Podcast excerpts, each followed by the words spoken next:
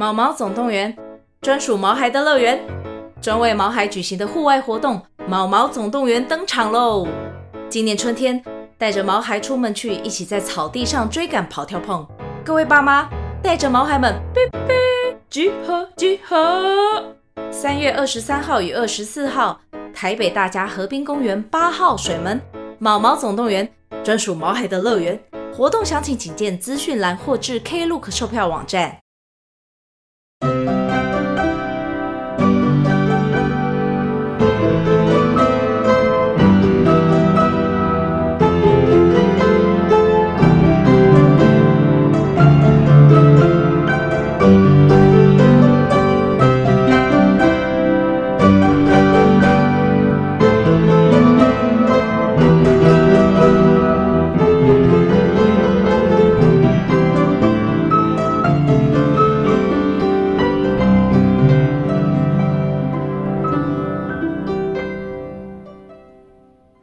各位大小探险家，大家好，欢迎来到玉山故事馆。我是你们今天的说书人玉山。今天我们要继续来说破案姐妹花的故事。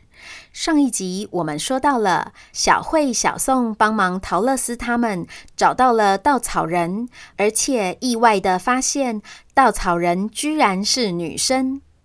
当然，稻草人本来就跟我一样是女生啦。诶，你们是因为稻草人穿裤子、留短发，才以为他是男生吗？嗯，好像也不是诶。教我们音乐的丽华老师也一直都是穿裤子、剪短头发呀。还是你们以为国家的统治者一定要是男生？没有啊。大渡河王国的法兰奇女王就是女生，她治理大渡河的水患，让全国的小朋友可以免费上学，还打算盖马铃薯工厂，可厉害的呢。应该是因为我们都没有想到田里的稻草人居然也可能是女生，所以才一直以为稻草人你是男生。哦，原来如此，很荣幸可以成为你们第一个认识的女生稻草人哦。对了，稻草人，你刚刚讲到一半，你说推开门去看看，然后呢？哦，好，我接着说。我一推开门，就听到钟声，觉得非常的吸引人。我情不自禁地顺着声音走进了那个黄昏的田里。没想到，我慢慢感觉到自己的不安和焦虑都一点点的不见了，取代而之的是不曾有过的平静与清醒。啊！我忍不住低下头，说出了我想要做好一个女王的愿望。没想到，就在话说出口的同时，我就觉得充满了力量与信心，感觉到自己能够担任翡翠城的女王了。紧接着，你们就出现了。哦，原来如此，这真是太好了！恭喜你啊，稻草人！就在这时，熟悉的布谷鸟叫声刚好响起，布谷布谷。小宋一个翻身，关掉了闹钟。希望稻草人今天的加冕典礼一切顺利。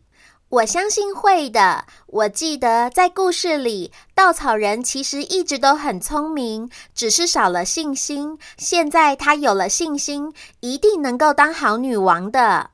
两姐妹刷牙、洗脸、换好衣服后，一前一后的出了房间，隔着厕所门，开心的跟文森特说：“爸，我们找到稻草人了，而且没花什么力气，稻草人就回到绿野仙踪去当女王了。”哦，真的吗？太好了！今天刚好是礼拜一，我等等就来发信给法国美术馆，说不定等你们晚上回来，就可以一起听好消息了。哎，小慧，你刚刚说女王，难不成稻草人是女生吗？是啊。就在这时，门铃刚好响起。啊！阿杰叔叔来了，爸，我们先出门喽，晚上回来再跟你说。好，路上小心，帮我跟阿杰叔叔问好哦。父女三人各自度过了忙碌而紧凑的一天。当天晚上，小慧、小宋开心的回到家，打算听好消息时，迎上的却是文森特的愁眉苦脸。唉，绝世佳作，你们回来了。是啊，爸，你怎么了？爸，你吃坏肚子了吗？唉，不是啦，是那幅晚岛。怎么了？是画作没有变回原状吗？嗯，而且比那个更糟糕啊！那是怎么了？爸，你不要卖关子啦！是稻草人还在里面，而且除此之外，他身后还多了三个黑点。什么？法国美术馆的研究员说，那三个黑点因为又更小了，连显微镜也看不清楚，只能隐约判断可能是一大一小的两个人，还有一个或许是四只脚的大型动物。哈？难不成是陶乐斯他们？是啊，我听到时也觉得很有可能，但是我实在是想不透。稻草人没离开就算了，为什么连其他角色都一起跑到了画里了？所以想说赶紧回来问问看你们呢。这实在是太奇怪了！稻草人明明就回到绿野仙踪的故事里啦，还是他们昨天有什么东西在玩岛里搞丢了？大家一起回去找。姐，与其在这里猜，不如我们直接来去梦里面问他们呐。嗯，也是。于是当天晚上，两姐妹动作迅速地洗完澡、写完功课，准备好隔天的书包，然后跟爸爸说晚安。文森特看着他们迅速利落的动作，忍不住觉得好笑。没想到这个床边故事居然有这么大的魔力。我记得以前妈妈总是要三催四请的，你们才肯上床睡觉。现在居然是如此自动自发。等杏花回来，一定会吓一跳，说我育儿有方啊！哈哈哈哈！绝世佳作，晚安啦，爸爸晚安。小慧、小宋在爸爸熄灯后，原本还想要多讨论一下的，但是一整天的课程实在是有点累，姐妹俩只觉得眼皮越来越重，越来越重，没三秒钟就睡着了。当他们再次睁开眼睛时，发现自己正在稻草人的房间里，刚好看到桃乐丝和稻草人他们四个边说话边从书柜上的那扇门走出来。稻草人，你想想看啦，我们一路上碰到困难或是危险时，哪次不是你先想出解决办法的啦？之前被怪兽追的时候，也是你当机立断，要席樵夫砍断独木桥，让我们大家逃过一劫。你其实是又聪明又厉害的，要有自信一点啦。不然你这样一天到晚失踪，如果我们之后离开了，你的侍卫又找不到你，怎么办啦？啊，真是不好意思啊！我想说，我就只是暂时离开五分钟，没想到这里居然又过了半天呐！就在这时，席樵夫发现了房间里的姐妹花。诶诶，小慧、小宋，你们怎么又来了？是啊，因为我们发现你们又跑回晚岛的田园中了，想说你们是不是搞丢了什么东西，所以回来看看。哎，这稻草人说他又搞丢信心了。呵呵，就我参加完加冕典礼后，想到从今开始就要对全国的百姓负责，就觉得忧心忡忡。好不容易燃起的自信心，又都消失得无影无踪。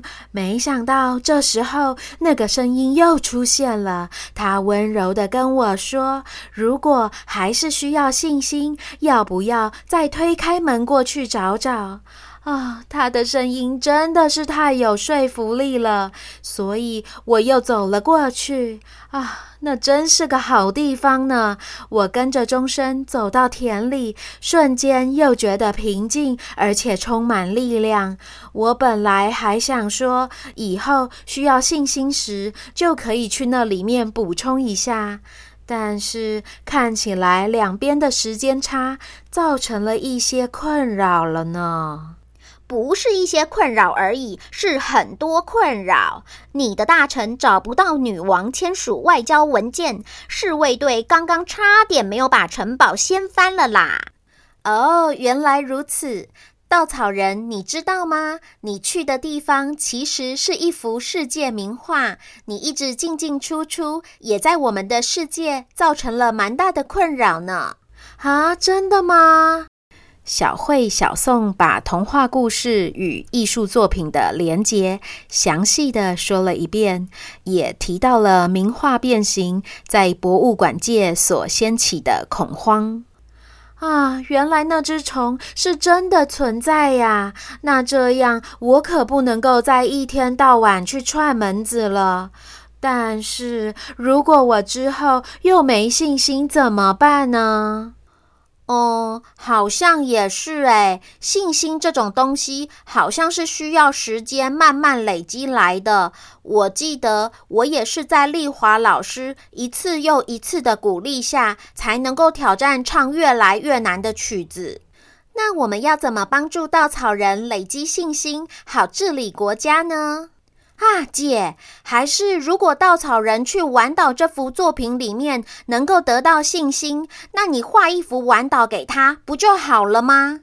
对耶，有道理。刚好田园和教堂我都会画，约翰凯奇夫妇和马铃薯应该也没有问题。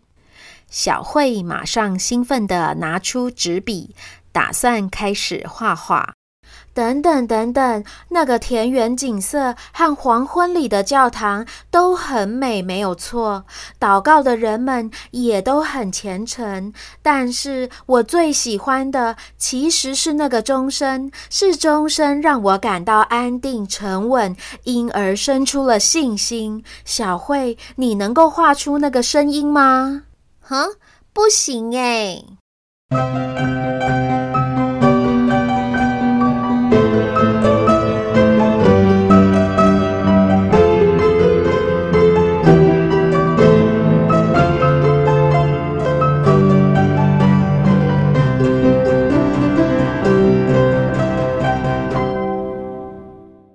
各位大小探险家，我们今天的故事就说到这边。